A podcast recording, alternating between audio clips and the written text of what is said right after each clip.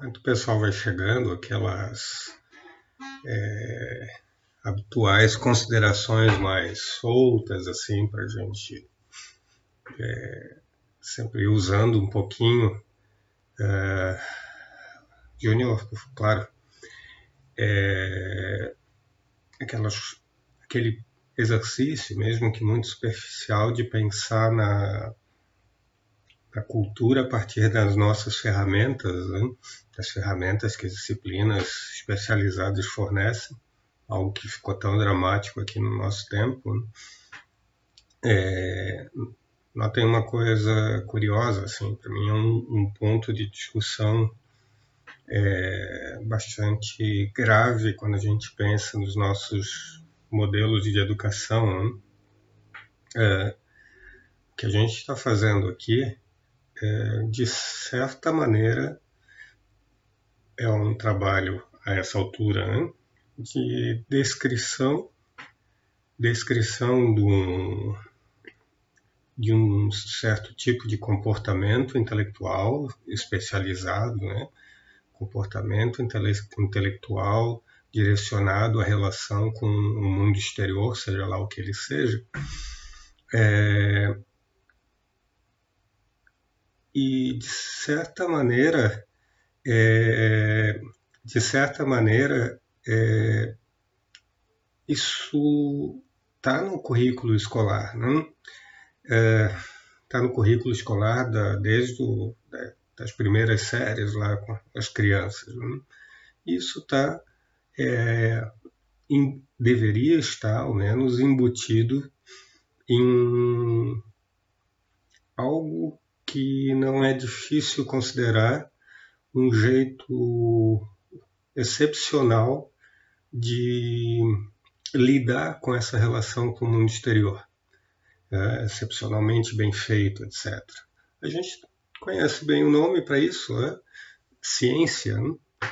A epistemologia, essa parte da filosofia com a qual eu trabalho, ela mesmo não trata da relação com o mundo exterior. Quem trata são as disciplinas, aspas, científicas. Né? Uh, vale pensar um pouco no ensino dessas disciplinas e do quanto elas passaram a favorecer uh, certos conteúdos, domínio de certas é, é, certa capacidade de resolver problemas muito bem localizados, assim muito muito particulares, resolver a questão de MRU na prova e de certa maneira elas foram conduzidas e não vale não é o caso aqui de perguntar é, por quem, é, para quê ou qualquer coisa do gênero, mas elas parecem ter sido conduzidas a um lugar que não engloba a preocupação em entender em algum grau a natureza uh, das aspas boas práticas em relação é, no que diz respeito à relação com o mundo e com as informações é, que a gente recebe de outras pessoas sobre o mundo. Né? Então, é, hoje a gente tem é, questões dramáticas do ponto de vista político, em parte, não estou querendo dizer que a única causa é essa, etc., mas só para a gente pensar, em parte por conta de uma ampla e disseminada é, incapacidade hum, de lidar com informação uh, em certos ambientes minimamente mais sofisticados. Né? É, a gente vai para a escola e sai da escola repetindo coisas como, bom, tem que respeitar a minha opinião, é a minha opinião, afinal, etc. e tal é, é, e achando, por exemplo, só para ficar nesse exemplo, é, que a gente pode realizar esse tipo de declaração, inclusive frente à comunidade científica. Né? A gente está vendo uma consequência prática dessa, dessa falta de educação no que diz respeito ao trato de informação. Né? É, parece grave, etc. E parece é, grave que a gente precise apelar para outras é, disciplinas, é, como é o caso da filosofia, é, para fazer sozinha o trabalho de é, preencher essa lacuna e fazer assim, né, junto com outros objetivos associados ao ensino de filosofia, num, num espaço muito pequeno dentro da sala de aula, etc, etc e tal, né? E quem tem interesse, quem é filósofo, quem tem interesse na prática, na, na atividade filosófica, deveria deveria pensar, minha sugestão aqui, um pouco é, no nosso lugar, né, dentro da, dentro da, da educação, etc. E, tal, e talvez provocar um pouquinho melhor, mais os lugares estabelecidos. Né? Gabriel, tua questão a gente discute depois aqui, que tiraria do, de todo o eixo aqui que é, que eu estou dando, todo o caminho que eu estou dando a discussão, tá? Me manda isso pelo Instagram, a gente conversa por direct, a gente conversa, vai conversando depois, tá? Bom, é, vou retomar então, para não estender um pouco o ponto de ontem, né? Recuperando, a gente está falando sobre justificação epistêmica, aquilo que muito grosseiramente tá, faz o meio de campo, para usar uma metáfora futebolística, entre as nossas crenças e o mundo exterior, entre crença, como a gente vem chamando, e verdade, como a gente vem chamando. Vejam, é, como faz esse meio campo? Primeiro, aqui uma questão de grau. Faz conectando crença e verdade. Qual é o conceito que captaria essa conexão assim necessária? Se eu tenho crença e tenho essa propriedade, então eu tenho verdade. Conceito de certeza aqui, né? Uh, faz um grau mais baixo. Lembrem, a gente optou aqui por uma estratégia que é virtualmente a estratégia de toda a comunidade contemporânea. Não, a gente vai ficar com um grau mais baixo aqui, né?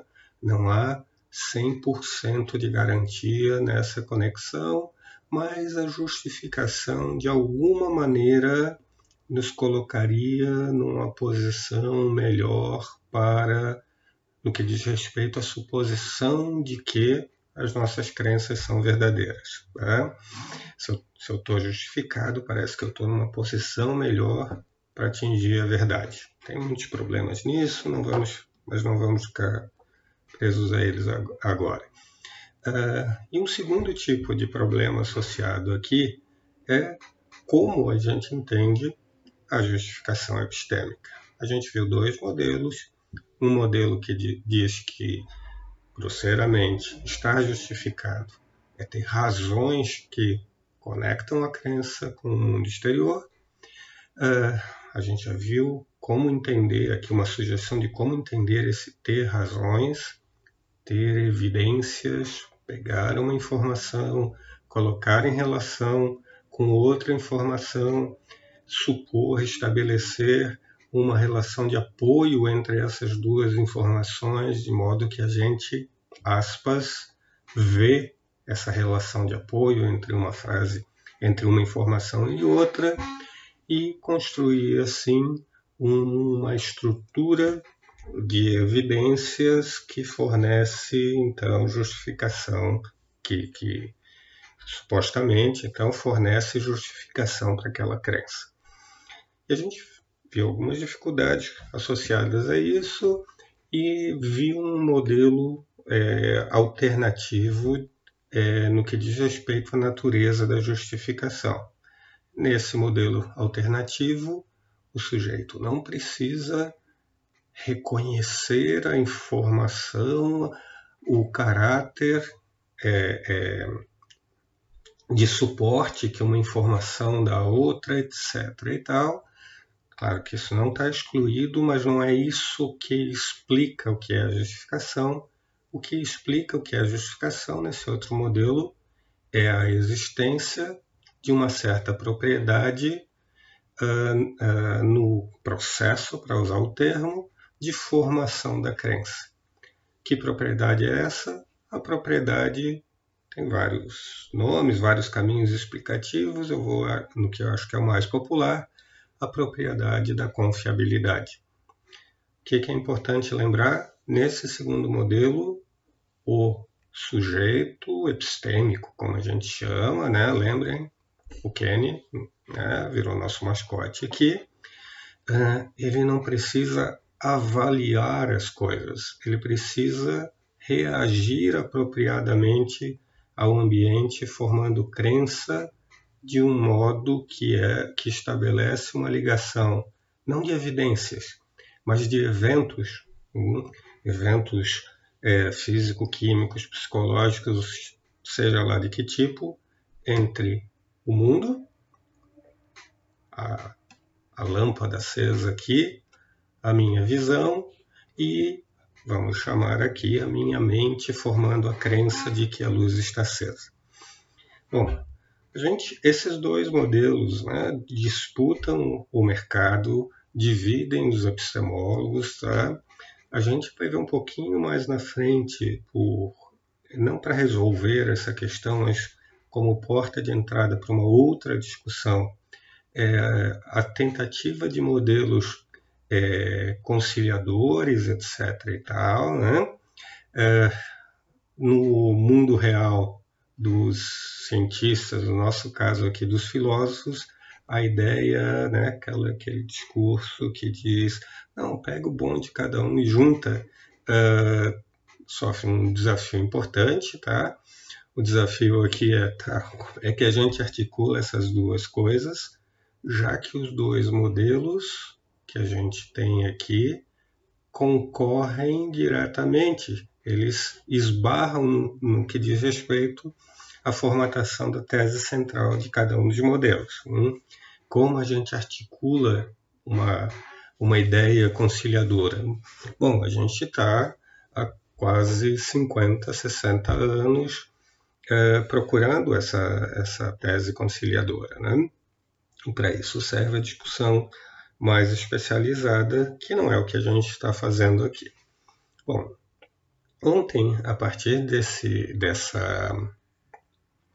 É, a partir desse ponto de tensão entre duas posições teóricas que partem de coisas muito plausíveis, mas que são incompatíveis, pelo menos na versão muito grosseira que eu apresentei aqui, uh, a gente derivou para um outro assunto. Hein? E derivou como? Lembrando que cada uma dessas duas posições teóricas uh, assume, de certa maneira, assume lá no fundo, uma, posições mais ou menos otimistas no que diz respeito a, a como é, o que nós somos enquanto agentes conhecedores. Tá?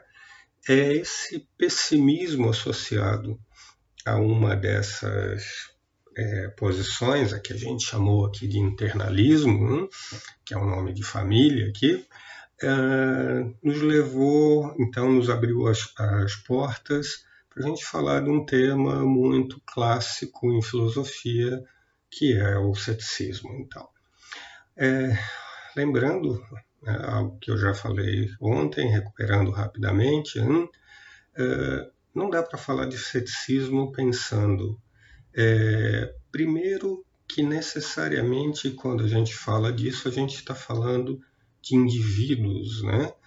ou cético, ou qualquer coisa assim, tá? Muita gente discute o ceticismo, muita gente apresenta argumentos céticos e não necessariamente esse indivíduo é um cético ou alguma coisa é, parecida. Tá? O segundo ponto a considerar é que ceticismo não é exatamente uma coisa, mas um nome muito geral no qual se encaixam é, indivíduos com, quando é o caso, indivíduos com posições muito diferentes entre si uh, e uh, teses, argumentos, desafios muito diferentes entre, entre si. Tá? Eu vou percorrer então, já no, no, ao que eu comecei a fazer ontem, um certo caminho, mais para mostrar alguns é, desafios do que exatamente para contar uma história do ceticismo ou algo assim, né? Ponto, é, ponto. É, ponto um, então, agora, é, ontem já falava, é, vamos varrer aqui a, uma tese que aparece é, em, até em situações de ensino de filosofia, né, em sala de aula, coisas assim. A declaração de que o cético é aquele que não acredita em, aspas, nada. Sim. Hum. É, bom, é, tem muitos problemas com uma declaração desse tipo. É, primeiro, porque lembrem, é, ele vem de uma certa tese associada ao ao título, o cético, uh, e essa tese, mesmo que eventualmente tenha assumido, sido assumida por alguém, uh, ela não descreve a família toda. Uh, e ela torna algo importante aqui na nossa discussão, importante para discutir aquilo que a gente vem discutindo, como nós somos e, de certa maneira, como nós devemos ser, mesmo que num sentido bem fraco de devemos ser, é, enquanto agentes conhecedores, agente, agentes interessados no conhecimento. Hum? É, então, dizer que o cético é aquele que duvida de tudo, não é capaz de acha que não é é, não somos capazes de conhecer nada ou qualquer coisa desse tipo, é, é, é uma apresentação excessivamente esquemática aqui e provavelmente exagerada, que nos leva a perder pontos importantes em relação ao ceticismo. Então, ontem eu comecei um outro caminho de apresentação falando de uma certa história do ceticismo Uh, lembrem, eu estou remetendo agora a um certo grupo de indivíduos, é, em particular, que estão lá na Grécia já, uh, que estão na, na, na, escola de Atenas, lembra, no quadro do Rafael, um, procurem lá, uh, que não são exatamente indivíduos que dizem que nós não devemos acreditar em nada, nós devemos duvidar de tudo, etc. E tal. São indivíduos que fazem um certo movimento intelectual que parece, como eu falei, bem mais interessante hein? e captar a sutileza desse movimento intelectual parece ser algo importante aqui. Hein? Esses indivíduos, né, é, conhecidos como os céticos, né? e o cético não é, na, na origem grega do termo, o que duvida, é o que investiga. Uh, esse indivíduo, uh, esse grupo de indivíduos, basicamente assim, né, divide, é, dirige um certo desafio a outros grupos é, muito particulares. Hum? Ponto deles não é exatamente é, duvidar que é um prato de comida na minha frente ou aqueles desafios, de novo, que é uma leitura mais esquemática do, do, isso, é, do que é o ceticismo, é, às, vezes é, sugere. Hein? O ponto daquele, o alvo daqueles indivíduos, é, curiosamente, são caras que a gente tem na filosofia em alta conta, como Platão e Aristóteles, por exemplo. Um, o ponto daqueles, daqueles indivíduos, não vou entrar em questões muito históricas aqui, nada, né? Lembrem, meu ponto não é exatamente reconstruir a história para vocês, nos detalhes, com a finesse, etc. É, o ponto, da, nesse espírito, então, o ponto daquele daquele, o alvo daqueles indivíduos eram outros, outros é, gregos, né? aqueles que se autodenominavam, né? ou eram chamados pela sociedade ali, não importa de filósofos, coisa e tal, uh, enquanto esses caras insistiam em falar, vou usar o termo aqui mais associado com, com a terminologia da época, uh, insistiam em falar sobre o não evidente. O que é o não evidente? Bom, muito grosseiramente, teses gerais que não podem ser sustentadas pelo que é dado, por exemplo, nos sentidos. Eles não estão desafiando, por exemplo, que alguém diz que é um prato de comida sobre a mesa. Eles estão desafiando, em primeiro lugar, o Platão dizendo que o filósofo deve governar a cidade porque e aquela história toda que está lá na República, por exemplo. Hum, alguém dá passos gigantescos, uh, esses passos gigantescos, é, é, esses passos gigantescos supostamente não são dados apropriadamente e por conta disso, a despeito de, vejam lá, liguem com a nossa discussão anterior, a despeito de um cara como Platão da República apresentar argumentos, vamos usar os nossos termos, evidências em favor é, da tese de que o filósofo deve governar a polis e etc., o que o cético está lá lembrando que, ok, tem evidência, tem um argumento, etc., mas nada disso significa, nada disso implica que o argumento seja bom o suficiente para sustentar a tese, que a evidência seja adequada para sustentar a tese, etc, etc e tal. É, vale aqui notar uma certa sutileza nessa estratégia, nessa estratégia de confronto com com o dogmático, como eles chamam, né? Isso, isso seria, meu, eu sempre defendo que é importante quando a gente dá aula de filosofia é contar a história dos heróis, sim, Platão, Aristóteles, brilhantes, blá, blá, blá, com enorme influência sobre a nossa cultura, sobre muitos aspectos, né? enquanto entra no pensamento cristão, etc. Mas seria importante também contar a história dos feios, sujos e malvados, né, para fazer a piada com o, com o filme de faroeste antigo. Uh, uh, e os feios, sujos e malvados estão olhando para aqueles caras geniais, etc., e se referem a eles como dogmáticos, não como, ó oh, filósofos, vamos aqui é, é, é, ficarmos passivamente esperando a vossa iluminação, etc. Hum?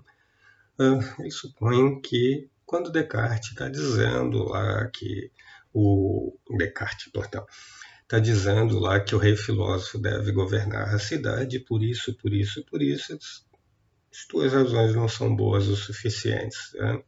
Mas ontem, é, como eu falava, uma sutileza importante aqui que aparece quando a gente olha para a estratégia desses desses dos céticos aqui é, é contra contra caras como Platão ou seus seguidores, ou seja lá quem. Hum?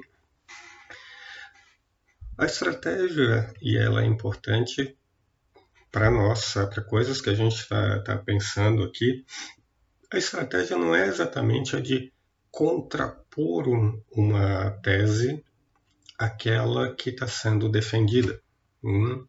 É, se alguém disser aqui que não, não, não é o caso do filósofo é, é, ser a melhor indicação para governar a cidade, quem deveria governar a cidade é o médico, hum? É, por tais e tais razões. A gente aqui teria um empate em relação às teses mas um empate inadequado aqui do ponto de vista do cético. Né? As duas teses aqui seriam exageradas. A estratégia, então, é a de explorar uh, as evidências apresentadas. Hum. Explorar como? Bom, fazendo um movimento que eu vou descrever aqui de um modo um pouco mais um pouco mais abstrato, né? Eu acho que esse modo mais abstrato facilita as coisas. Bom, você defende que A. Eu agora vou simplesmente fazer uma pergunta é, que parece ser muito apropriada e muito legítima, né? Ok, se você diz que eu devo aceitar A, parece que eu tenho direito de perguntar por que, que eu devo aceitar Hum, se eu tiver, se você acha que eu devo aceitar A, A é uma declaração qualquer, né? É, aqui sobre coisas não evidentes. Né? O filósofo deve governar a cidade, para ligar com uma outra discussão que já tivemos aqui. Uh, Deus existe, tem tais e tais características e por aí vai. Uh, eu escuto a sua declaração, vamos chamá-la de A, então, para simplificar, uh, e pergunto, tá, por que eu devo aceitar A? Essa pergunta, pelo menos de saída, pelo menos em alguns contextos, já que você está falando algo que, inclusive, tem impactos sobre a minha vida, etc. Né? Eu vou ter que ser governado pelo filósofo lá, etc., porque ele supostamente sabe mais certas coisas do que qualquer outro e só ele está em posição de saber. Uh, eu me sinto constrangido pela tua declaração e pergunto por que, que eu devo aceitar. Uh, o que, que a gente deveria esperar do interlocutor quando a gente faz essa pergunta? Que ele apresente evidências em favor de A, né? Ah, evidências no sentido bem lato, um argumento, sei lá o que, né? Ah, e ele faz isso, ele apresenta B em favor de A. Ah, eu continuo aqui incomodado com a tese que ele quer defender e faço uma pergunta que novamente parece legítima. Por que eu devo aceitar B? Ah, por conta de C. D, E, F. Bom, vocês já, já entenderam onde isso vai, vai parar. Hum? Nós temos aqui o que a gente chama de um regresso infinito de razões. Qual é o um dos problemas aqui, né? A gente vai achar sustentação adequada para tese A lá, que, por exemplo, o filósofo deve governar a cidade? Não exatamente, né? Não exatamente, porque eu vou continuar perguntando, e parece que eu tenho direito de perguntar, uh, uh, eu vou continuar insatisfeito porque eu, ok, estou vendo que você oferece isso em favor daquilo, mas eu continuo em dúvida sobre por que eu deveria aceitar essa tese aqui, uh, que ainda é, vamos supor, uma tese sobre algo que não é evidente. E por isso eu continuo não vendo razões para aceitá-la por favor, me ofereça essas razões que me obrigariam ou que me compeliriam a aceitar isso aqui, e daí isso, e daí isso, e daí isso, etc. e tal. Bom, esse regresso infinito aqui, né, parece guardar esse tipo de problema, a gente não está examinando a base da, da, da declaração, algo que pararia legitimamente as minhas perguntas, eu me sentiria aqui satisfeito, etc, etc e tal. Tá? É... Desafia, no fim das contas, do, do meu interlocutor a força da declaração que ele está dando lá, a declaração de que os filósofos devem governar a cidade ou algo, algo do gênero. Hum. Ah, qual é a função exatamente aqui desse exercício cético de se colocar na posição de perguntar? É destruir o conhecimento que o outro supostamente tem, etc. Hum? É, talvez seja interessante notar uma sutileza aqui, né? Veja, alguém pode fazer esse exercício de perguntar e perguntar e perguntar, é, talvez com a finalidade de levar você a perceber que é, você não tem razões apropriadas, é, razões apropriadas para aceitar essa declaração, etc. e tal, abra mão dela. Mas a gente, muito frequentemente, na nossa vida comum, inclusive, a gente faz esse exercício de examinar as razões uh, com uma outra motivação. A motivação de melhorar a qualidade da investigação. A gente pede, por exemplo, que o nosso interlocutor reveja as informações que ele usou para sustentar o modo como ele é, é, se propôs a ligar as, as, informações, etc. E tal. A gente usa muito frequentemente como revisão daquilo que a gente que a gente fez, é, do caminho intelectual que foi foi utilizado. Hein? Bom, agora a gente tem na verdade, duas discussões aqui, tá? Simone, depois a gente lida com isso, tá? Duas discussões aqui é, que podem levar para dois lugares bem diferentes. Hein? Primeira discussão é uma discussão é, de ordem prática. Tá? Ah, bom, vamos eliminar esse trabalho intelectual de desafiar para melhorar a qualidade de uma investigação, etc. e tal, as razões que alguém apresenta ou algo do gênero. Uh, bom, parece que a gente não quer jogar isso aqui fora, etc.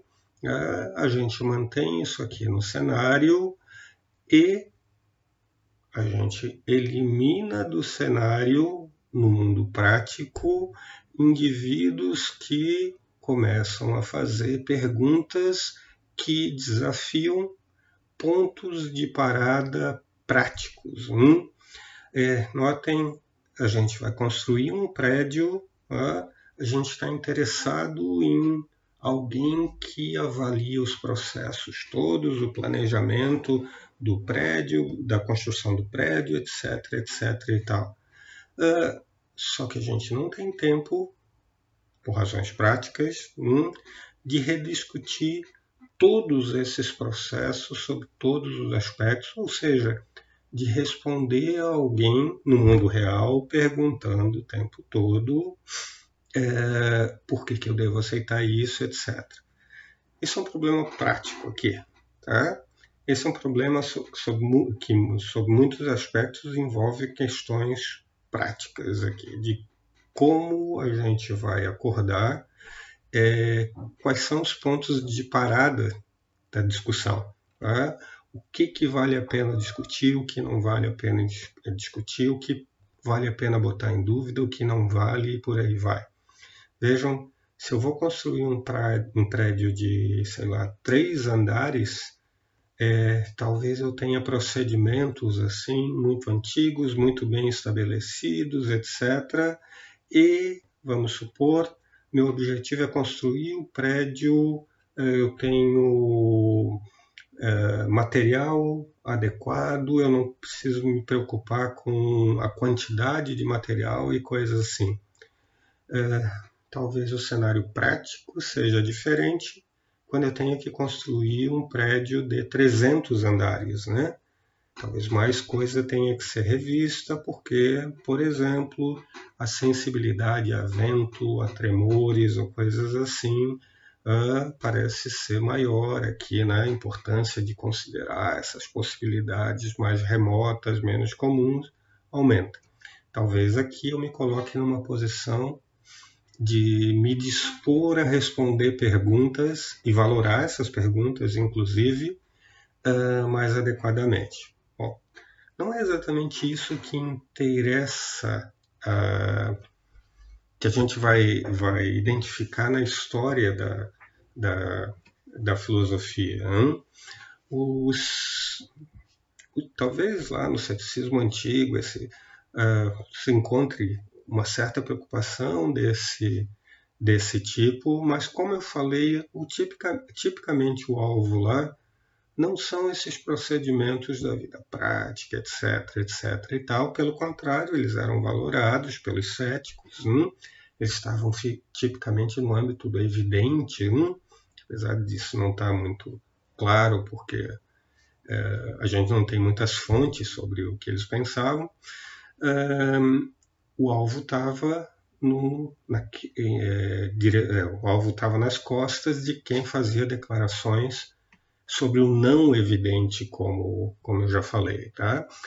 Uh, tese sobre uh, entidades metafísicas, sobre entidades não observáveis, etc, etc e tal. Uh, o alvo mais típico aqui do, do, dos filósofos é, ou regular as suas próprias teorias, as teorias científicas, olhando aqui para a ciência não é, é, mais em abstrato é, e muito frequentemente. O alvo aqui a gente olha para essas coisas hoje porque a gente quer encarar quer que as nossas teorias lidem apropriadamente com desafios como por exemplo algo que surgiu na pergunta aqui da, da Simone e algo que já surgiu nesse curso aqui. Bom, veja, se pelo menos potencialmente alguém tem direito de fazer perguntas uh, uh, infinitamente, né? Talvez alguém não consiga fisicamente fazer isso, mas a gente consegue imaginar que o direito ali de, intelectual de fazer perguntas uh, continua disponível. Né? Quem sabe a gente tem aqui gerações de uma família cujo trabalho é fazer as perguntas aqui, eles vão sendo substituídos. Tá? Então, o ponto não é a questão prática, de, a questão real de alguém fazendo a pergunta, mas vejam, o direito de fazer a, a pergunta, vamos, vamos colocar nesses termos. Uh, alguém faz essas perguntas, como eu separo, então, uma pergunta: quais são as características teoréticas de uma pergunta legítima de uma pergunta que não é legítima? Hum? Bom, é, a gente viu aqui alguém encarando, cuidado, não estou fazendo uma reconstrução histórica aqui de, de autores, mas alguém encarando essa questão de frente. Eu vou te, te oferecer um critério que permite responder quando a pergunta é legítima e quando a pergunta é ilegítima. Que critério é esse? O critério é há certas coisas que é simplesmente impossível de duvidar. Do que, é que eu estou falando? Por exemplo, um exemplo típico aqui, Descartes, lá na, nas meditações, é, estabelecendo o cógito, penso, logo existo. Uh, essa frase, essa ideia aqui, é imediatamente conhecida, hein? sem mediação. Eu esbarro e eu noto que eu não preciso de razões para aceitá-la. Ou mais fortemente, eu me sinto obrigado a aceitá-la.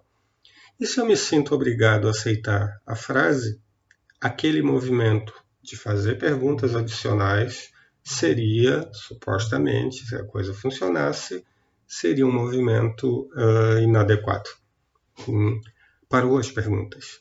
O critério para parar as perguntas é esbarrar num fundamento. Hum. Bom, qual é o ponto importante aqui, né? O Descartes esse Descartes que a gente reconstruiu aqui assim muito grosseiramente, né? É, esse cara está encarando diretamente uma questão que não é a prática, que é uma questão teorética, e ele está trabalhando aqui, do modo como a gente reconstruiu as coisas, numa proposta é, é, é, internalista da justificação. A gente pode apresentar, sim, a gente deve considerar no, no cenário do que nós humanos deveríamos fazer, a capacidade de apresentar razões e a capacidade de fundamentar essas razões. E lembrem, fundamentar aqui é uma palavra muito forte. Fundamentar significa encontrar, no caso dele, uma ideia que não permite mais perguntas, mas não permite porque eu estou proibindo, né? não permite por razões dogmáticas, não permite porque aquele interlocutor, o cara que fica fazendo as perguntas, não se sente mais capaz de fazer. Ele reconhece que aquilo está correto. É, que pergunta seria legítima uh, frente a algo que eu reconheço que está, que está correto. Bom, tudo isso que é brilhante, coisa e tal, mas tudo isso é, eu estou reconstruindo por conta da, de uma história aqui de relação com o ceticismo e com essa versão mais teorética de ceticismo e do quanto ela nos encaminha para aquele tipo de concepção sobre o que é o ser humano né, enquanto agente conhecedor. Vejam, aqui a gente tem uma história que diz: ok, ceticismo né, nesse caminho que eu construí. O ceticismo é um desafio plausível.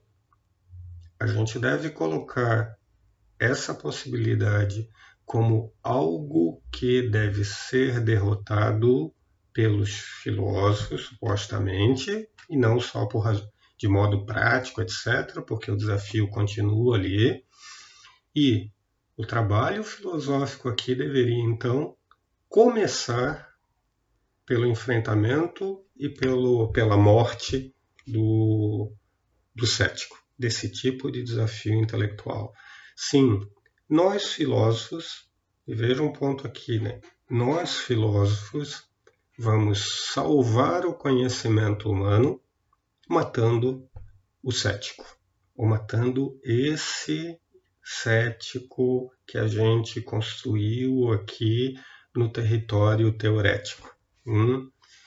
Ah, nessa versão da história, notem, há uma desconfiança importante em relação aos nossos poderes intelectuais e o nosso trabalho aqui, né, o trabalho do filósofo, seria de eliminar, por conta desse movimento intelectual, aquele que implica na morte do cético, uh, essa desconfiança.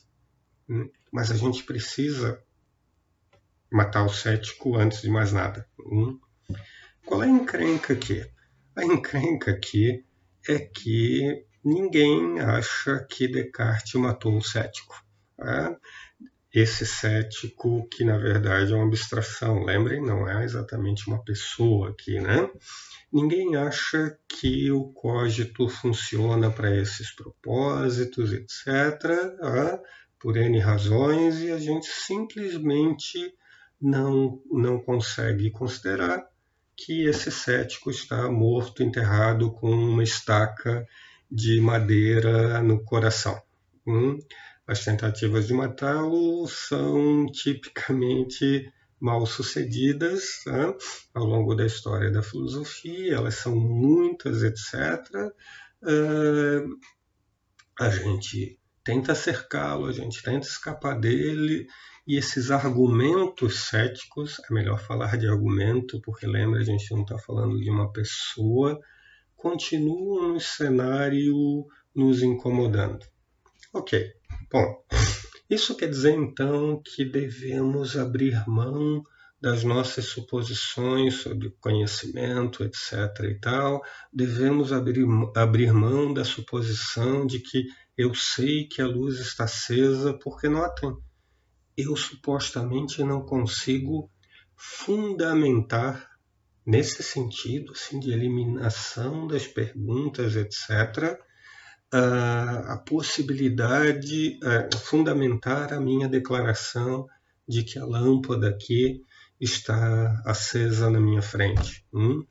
Quem é da filosofia já viu todas as versões disso. Bom, olha só, é, eu teria que responder a pergunta sobre a possibilidade de eu estar num ambiente do tipo Matrix ou qualquer coisa assim, e eu não consigo agora garantir para mim mesmo, examinando as ideias e, e, e examinando esse desafio intelectual posto, eu não consigo eliminar a possibilidade de eu estar no mundo Matrix. Hum?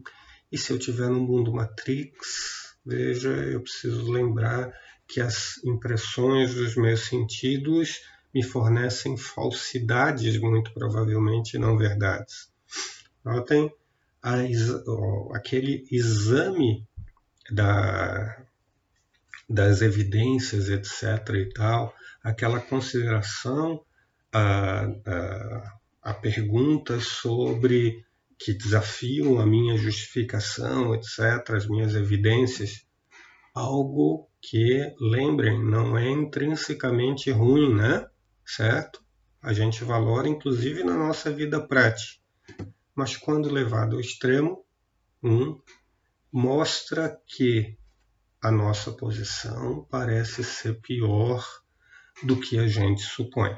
Uh, o cético ganhou Filósofos, inclusive, agora derrotados pelo cético, deveriam ir para a vida prática e dizer: a gente não consegue sustentar tal e tal coisa, deveriam chegar lá na obra de construção do prédio de três andares e fazer aquele trabalho intelectual de avisar as pessoas que elas não sabem lá o que elas ah, acham que sabem, porque em última instância o cético não está morto, hum, parece que isso é, talvez não seja errado, notem, o problema não é esse, parece que isso é pouco razoável, tá?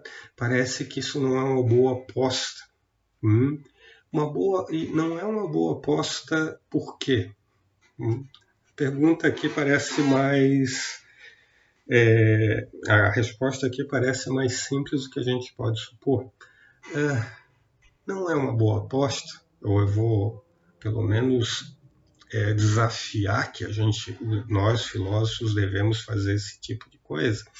Não é uma boa aposta, ou não parece uma boa aposta de saída, porque, bem ou mal, a gente funciona bem, hum, é, nos guiando por um monte de suposições é, que foram formadas ao longo do tempo, foram avaliadas, avaliadas não a ponto de matar o cético, etc. e tal, ao longo do tempo, e principalmente, aparentemente, geram resultados apropriados. O que, que eu estou sugerindo aqui? Estou sugerindo aqui não que a gente ignore o cético, ignore os argumentos contrários, etc, etc e tal. O que eu estou sugerindo aqui, é, isso não é uma sugestão minha, na, na verdade, né, um certo movimento de deslocamento da investigação epistemológica, é que a gente não precisa partir, o que talvez não seja a melhor estratégia, partir daquela, daquele é, pessimismo epistemológico que diz primeiro a gente mata o cético enquanto não matar tá tudo tudo deveria ser parado tudo deveria estar tá paralisado a nossa vida intelectual deveria parar etc e tal. Não vamos fazer um trabalho diferente vamos dar crédito à nossa vida intelectual cotidiana etc e tal guardem essa expressão, dar algum crédito de saída a ela, hum, vamos manter o ceticismo dentro dos departamentos de filosofia como uma ferramenta de avaliação de teorias, etc. e tal, mas antes de chegar a ele, antes de trazer o, o ceticismo para discussão, etc. e tal, como aquela primeira atitude intelectual, vamos prestar atenção como incrivelmente, né, incrivelmente pensando naquele agente intelectual mega sofisticado, etc. e tal, incrivelmente crianças sobrevivem no ambiente. Hum? Pessoas que não tiveram estudo formal, que não são cultas, que não nunca ouviram falar do cético, etc. e tal, sobrevivem no, uh, no mundo físico, ou pelo menos parecem sobreviver, né? É, talvez tudo seja uma ilusão, Matrix, etc. Quem quiser começar por esse ponto, comece, mate o cético, etc. e tal. Antes, é, como alternativa, uh, o que exatamente permite que indivíduos isolados lá numa tribo amazônica se relacionem bem com o ambiente. Né? Eles sobrevivem, etc. e tal. São essas atitudes intelectuais associadas à morte do cético, etc., etc. e tal? Uh, parece que não, né? Bom, é, já que aqui, pelo menos nessa versão hardcore aqui, tá? Aqui a gente supõe que os agentes intelectuais devem matar o cético, eliminar as dúvidas. Bom, é esse o modelo que a gente vai ensinar, pelo qual a gente vai educar atletas que reagem ao ambiente, etc. e tal, param no meio de um, um esporte de combate, por exemplo, avaliam as evidências, fazem aquele monte de perguntas para ver se blá blá blá blá blá blá blá, inclusive matar o cético, etc. É, esse indivíduo já foi derrotado, ou se for numa luta real, ele já morreu, né? Ok? Que tal pegar aqui um ponto de vista mais de partida, um ponto de partida, desculpe, mais otimista. Hum. Esse é, é, é, só, eu vou continuar isso segunda, amanhã, domingo, né?